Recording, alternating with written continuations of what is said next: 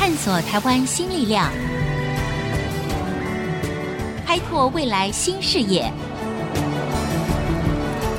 春风华语，聚焦台湾，沈春华主持。欢迎收听 IC 之音竹科广播 FM 九七点五，春风华语，聚焦台湾。我是沈春华。我接触到了很多的朋友，哈，都对于。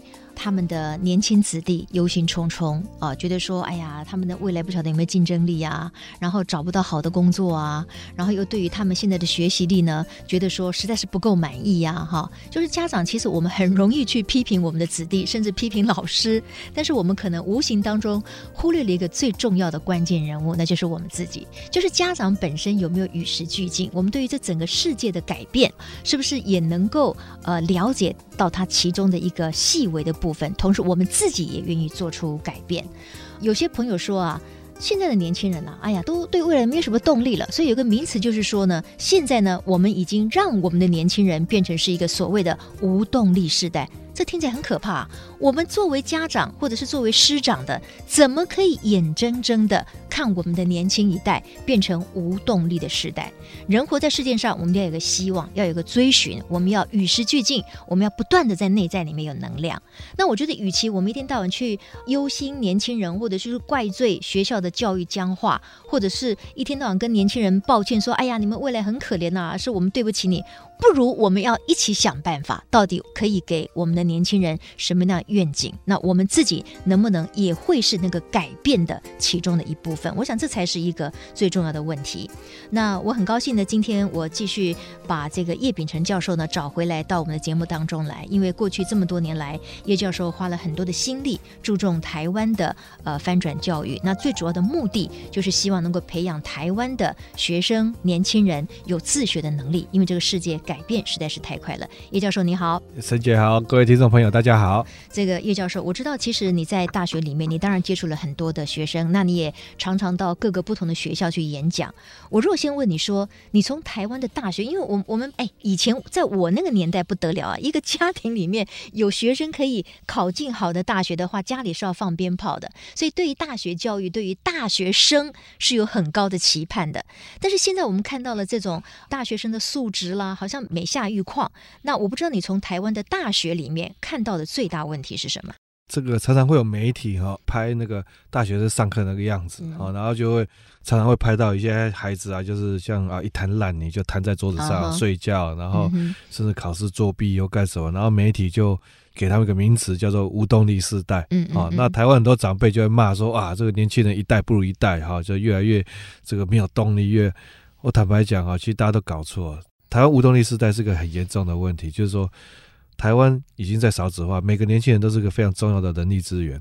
可是我们的整个这个有一个结构性的因素，我们的台湾社会真的不断的让我们台湾的孩子变得无动力世代。你说是整个台湾的社会结构让我们的年轻人无动力？他这个有背后的结构性因素，可是台湾的爸妈不知道，台湾爸妈自己不自觉之下变成这个帮凶。我就讲这个结构，我们必要必须要知道这个结构，才有机会避免。我们的下一代变成无动力时代，为什么会有无动力时代的产生？哈，就是其实最主要就是台湾的社会，台湾的爸妈太在乎孩子一定要考上大学，从小就跟孩子讲说，你把你眼前那本书读好就好，其他事情都不要管。对，好，你不要交女朋友，上了大学自然就有女朋友。嗯，这胡扯！我在大学教了十几年，我一很多阿仔，谁说跟你讲说在大学就一定会有女朋友？我说台湾的爸妈只在乎孩子有没有考上大学，然后台湾的。大学考招制度，坦白讲也很糟糕。台湾的大学考招制度就是，高三寒假要考一个学测，学测考完以后用这个分数去申请大学。高三学测要考十个学科，高中十个学科几乎都考。嗯，所以你看，高三学测要考这个十个学科，高中这三年前面这两年半。所有的孩子，所有的爸妈都只在乎孩子，你那两年半有没有把学测准备好，嗯、分数有没有冲高？对，你这两年半有没有时间让孩子去探索，就是说自己的兴趣在哪里，去了解自己什么样的人，自己会喜欢往哪个领域发展，嗯、通通没有时间去谈。你把那十个学科先念好再说。你说这两年半有没有时间去了解说光电工程系在干什么的，机械工程系在干什么？哪有那个时间？先把那个十个学科念完再说。等到高三寒假那个学测考完。台湾的制度很糟糕，大学都在抢学生嘛，大学怕倒闭，到抢学生，所以就高三寒假一考完以后，就要学生短短一个多月，你就决定你要申请大学哪些科系。嗯嗯嗯。请问，短短的一个多月，那个孩子？在网络上看再多的材料，他有办法了解自己是什么样的人吗？嗯嗯，他有办法了解自己的真正兴趣在哪里吗？更不要讲他对这大学科系的了解也都懵懵懂懂。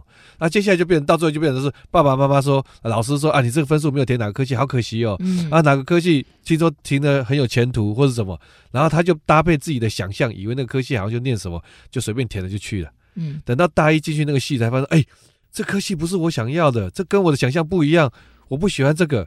请问一下，一个孩子如果念他不喜欢的科系，成绩会念得好吗？是。可是台湾所有的大学，几乎所有大学转系都看什么？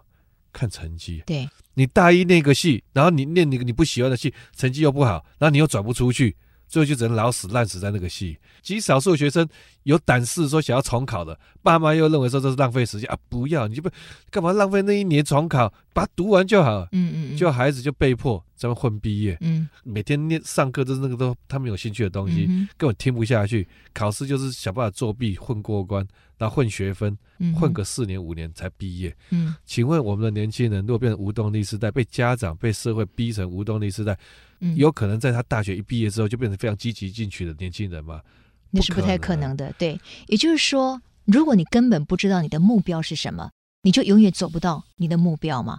那刚才叶秉成教授提出来一个我认为是蛮关键的问题，就是我们在台湾的教育，从小学、国中到高中，通通都是在为升大学这件事情做准备，并没有一个训练，就是说你要去思考你希望。拥有什么样的人生？那么你的志趣在哪里？或者发展你的才能在哪里？所以，当他没有能力、没有时间去思考这些问题的时候，突然之间你要让他决定他大学四年里面最要衔接他未来进入社会大学的是什么？这个当然就显得仓促，他也很难找到真正的答案。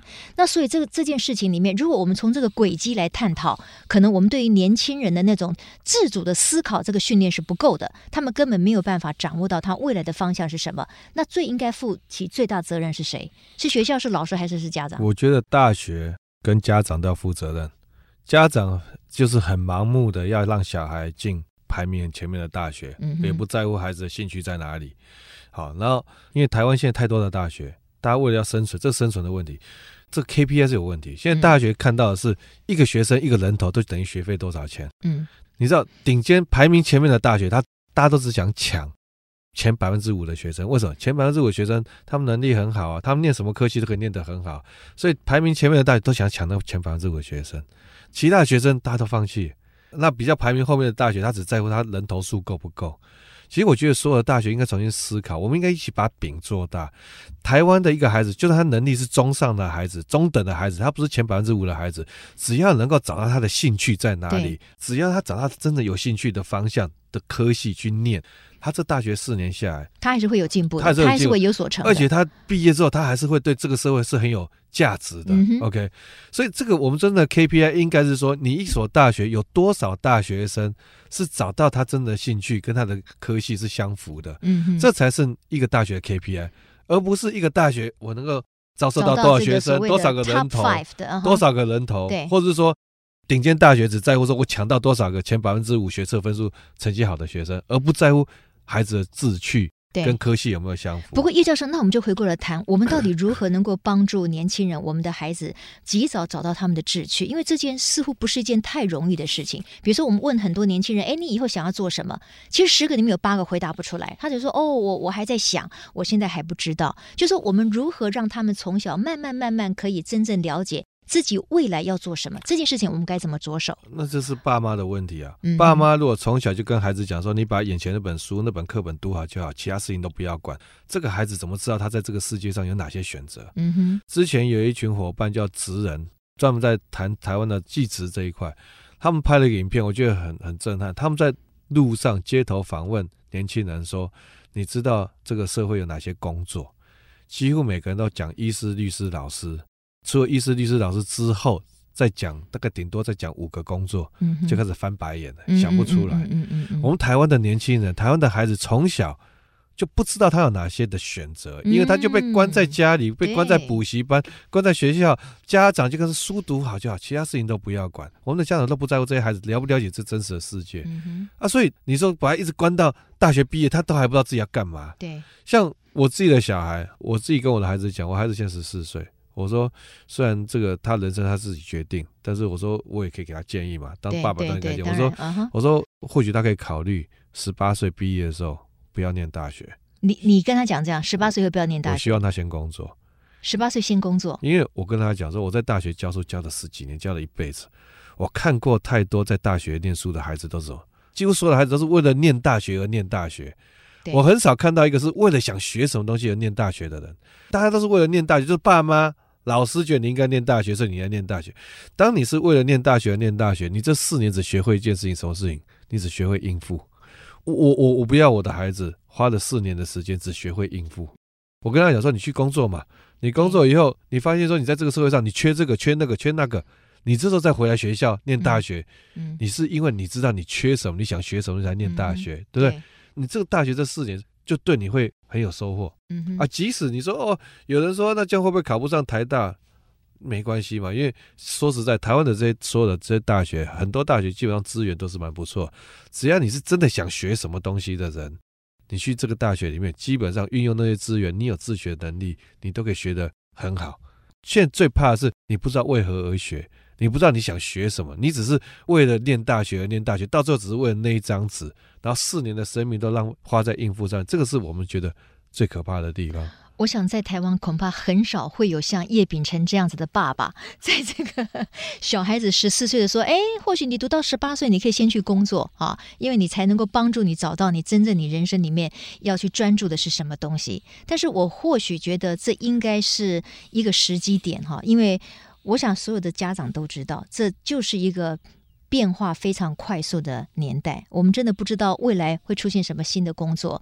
那如果确定有一半以上现在的工作会不见的话，我们用过去的那一套传统的思维、传统的教育方式，显然是已经不符合这个时代的需要了。我们常常希望年轻人跳出舒适圈，但是我讲一句老实话。爸爸妈妈哈，就是我们自己很难跳出那个安全感的那个舒适圈，所以我们可能要更有勇气一点。当我们要求我们的年轻人有勇气的时候，我们做父母的其实要比他们更有勇气，我们的孩子才可能有更多的可能的未来。广告之后回来，我们要继续来请教一下叶秉成教授。有越来越多的高中生，他似乎觉得说，哎，在台湾他的机会或者是寻找的工作可能相对越来越限缩了，所以他要提早。离开台湾去国外，或者甚至去中国大陆去寻求高等教育，因为他以后可能有更大的竞争力或者是就业市场。那叶秉成教授怎么看呢？广告之后马上回来。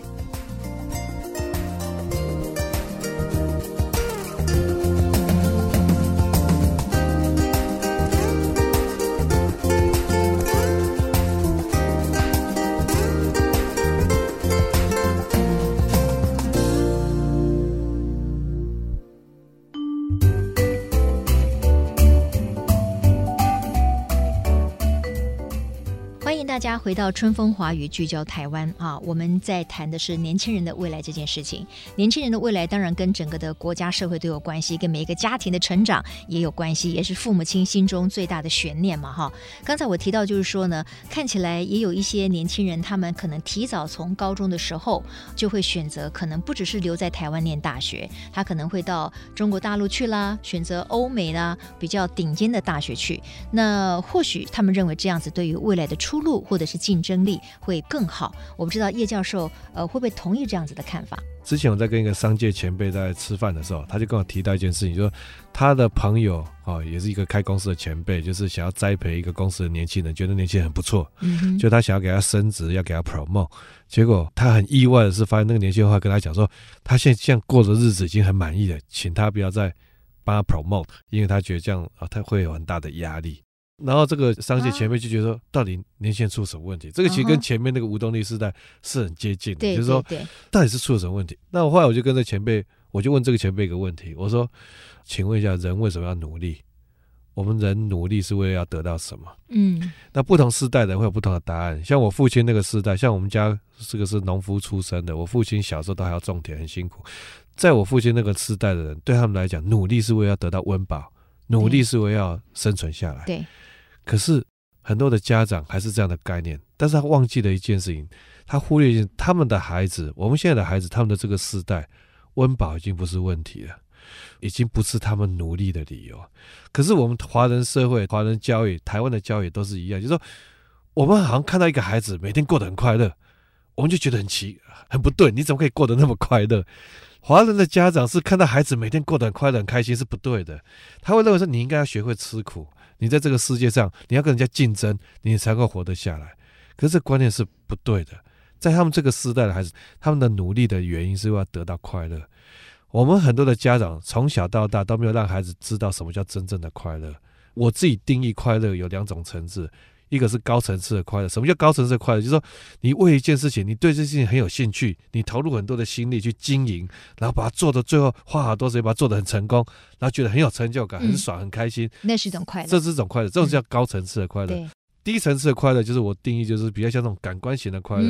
我带你去吃大餐，我带你去游乐园玩一个下午，很快就得到满足，这是感官型的快乐。请问一下，对台湾中产阶级的爸妈而言，他的孩子去追求高层次的快乐，他觉得比较危险，还是孩子去追求低层次的快乐，他觉得比较危险？嗯哼，其实对大部分台湾中产阶级的爸妈，他会很反对自己孩子去追求高层次的快乐。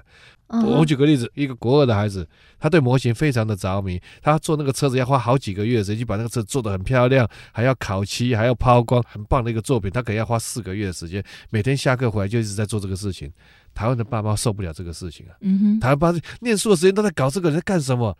你不要去碰这个。你考第一名，我带你去吃大餐。嗯，你考第一名，我带你去游乐园玩一个下午。台湾的爸妈认为，我用感官型的快乐、低层次的快乐喂养小孩是很 OK 的，因为只会浪费一个下午不读书而已。嗯，我如果让你整天在那边搞模型、搞什么的时候，搞一个社团、搞一个大活动，花了整个三个月时间在筹备，都没有书都没有好好念，你不要搞这个东西。台湾的爸妈就是很怕孩子去追求高层次的快乐，而损失了读书的时间。大家都是说，你就读第一名，我带你去吃大餐。大家不断的用低层次的快乐、感官的快乐喂养自己的小孩。嗯，所以现在的长辈常在骂说啊，为什么台湾年轻人只要有放假就只想要去旅行、去吃好吃的东西、追求小确幸？因为你们从小就这样喂养你们的小孩啊，所以小孩长大他只知道这种低层次的快乐。所以，当你今天要给他说哦，给你 promote，给你有更高职位，做大事，做更大的 project，嗯嗯嗯，他不愿意啊，我干嘛要做的？我做这个事情是让自己更累啊，嗯嗯，因为他从小就没有这种把一件事情、一个大事情搞得很精彩、搞成功这种成就感，他从小到大都没有感受过，嗯嗯，所以他长大他就认为说，我们只只会一件事情，很多家长就是用逼的。逼他很苦的念书，所以当孩子毕业离开校园工作以后，他的他的想法就很简单：我只要不要再过得那么苦，我就很快乐了。嗯，啊啊，所以你叫他承担更多的责任、更多的压力，去做更大的事情，他不愿意。所以这是我们台湾的另外一个悲哀，就是说，台湾的爸妈应该要理解这个年代的孩子，他未来都要要努力的理由，不是再是为了温饱。不是在是为了吃苦才能够生存下，他们需要是让他知道什么叫做把一个大事情嗯。做成功的这种快乐，嗯、是。那个事情可能跟读书无关，但是你小时候一直给他有很多这样的经验，做什么 project，不要出去旅行，让他去设计整个旅行旅程，让他去去联络饭店自助旅行，他把这个整个旅行设计的非常好，哇，到时候玩的很开心，他觉得他做了一个大事。嗯、今天去园游会或是学校什么社团活动成果发表会，很多爸妈都在骂说小孩子。搞那个成果发表会，整天都弄到晚上，跟别的学校同学在那边讨论，晚上都不睡。哎，这个东西才是女孩子最重要。嗯，他国文考多少分，英文考多少分又怎么样？哦，这个出社会后，这些能力才是最重要的能力。我在台大很气的一件事情是，台大的爸妈啊，常常就跟我抱怨说，为什么他的孩子大一、大二每天都搞社团、搞什么活动，每天都弄到十一点多才回来，哎，书好像都没有在读书。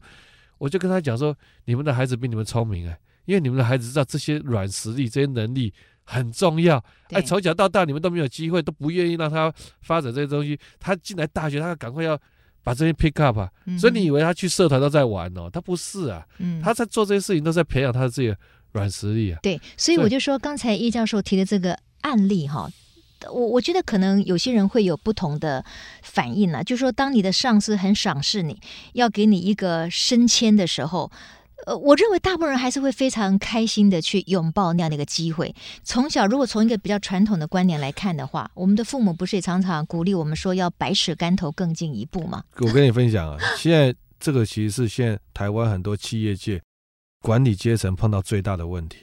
他们碰到 Y 世代，这个真的让我有点出乎意料之外。现在碰到 Y 世代，大家不知道用的。以前的年代，你用加薪，你会让他会很有 motivation。对，你用升职会让他有 motivation。可是现在的 Y 世代，你加薪升职他不在乎，爸爸妈妈都顾得非常好，对他来讲，薪水多个四千五千，哈，他不要。真的吗？这个是现在的状况，所以你去看这个像像像现在商界的很多的课程都在谈说，怎么样去做 Y 世代的管理，因为。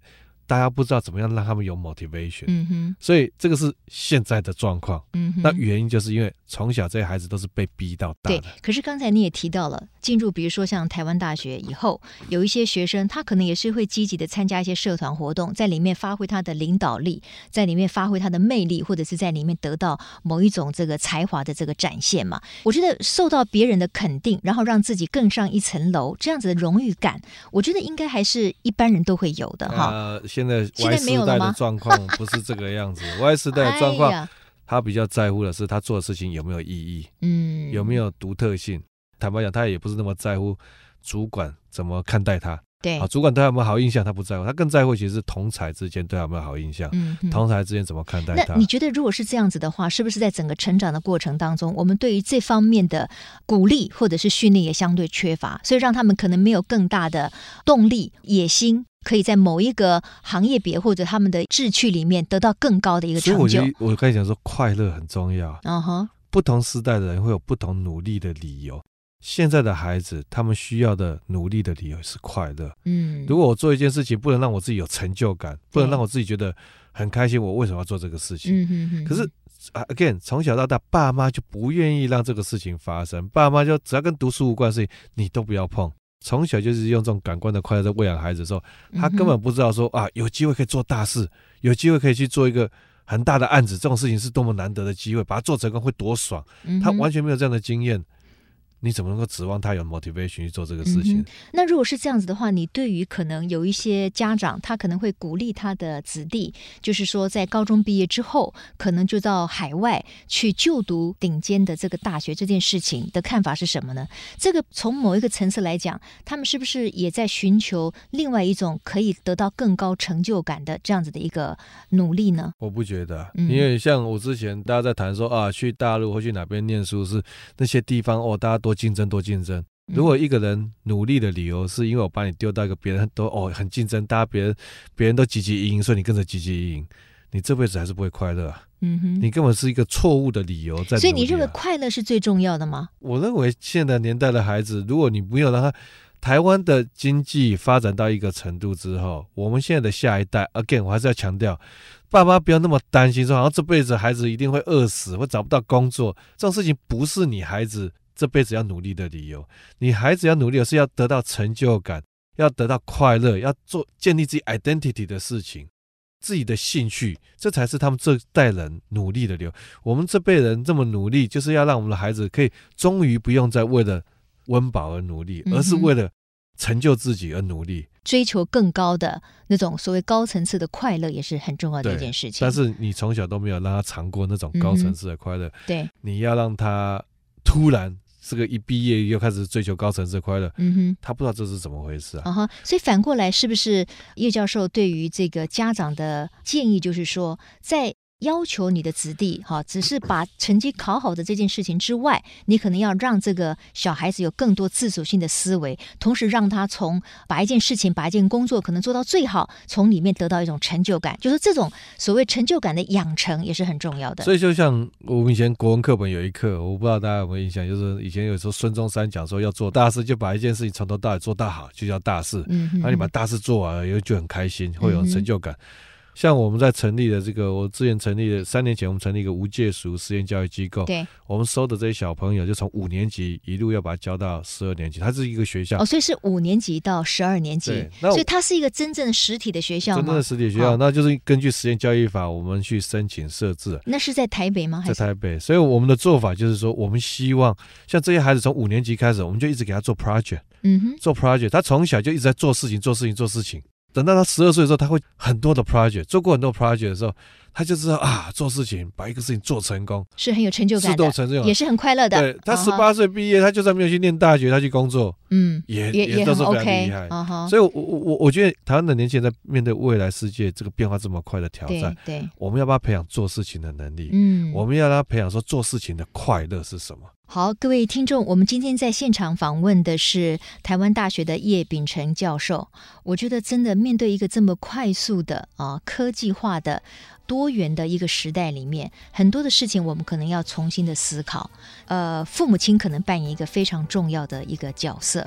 我想快乐很重要。那我们除了追求一些所谓的感官性的快乐，比如说看一场好电影、听一首好歌、吃一顿好餐之外，我想人生里面有梦最美，不是吗？我们当然应该要有能力，力或者要有这个愿景去追求一个所谓更高层次的快乐。那就是呢，我们尽我们一生里面的努力，可以把呃我们有兴趣的事情把它做好。得到别人的赞美，最主要的是你对于这个社会有所贡献。我想这也是所有在台湾非常努力做翻转教育的这些人士们，他们在心里面的一个最大的一个希望。谢谢叶教授，谢谢沈姐，也欢迎大家再继续看我这个好的为未来而教，这里面有一些更多想要跟家长交流的看法，在这书里面。谢谢。好，谢谢叶教授。春风华语聚焦台湾，我们下周同一时间再会。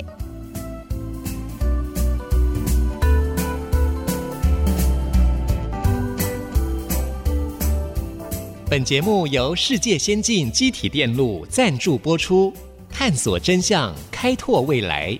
世界先进机体电路与您一起聚焦台湾。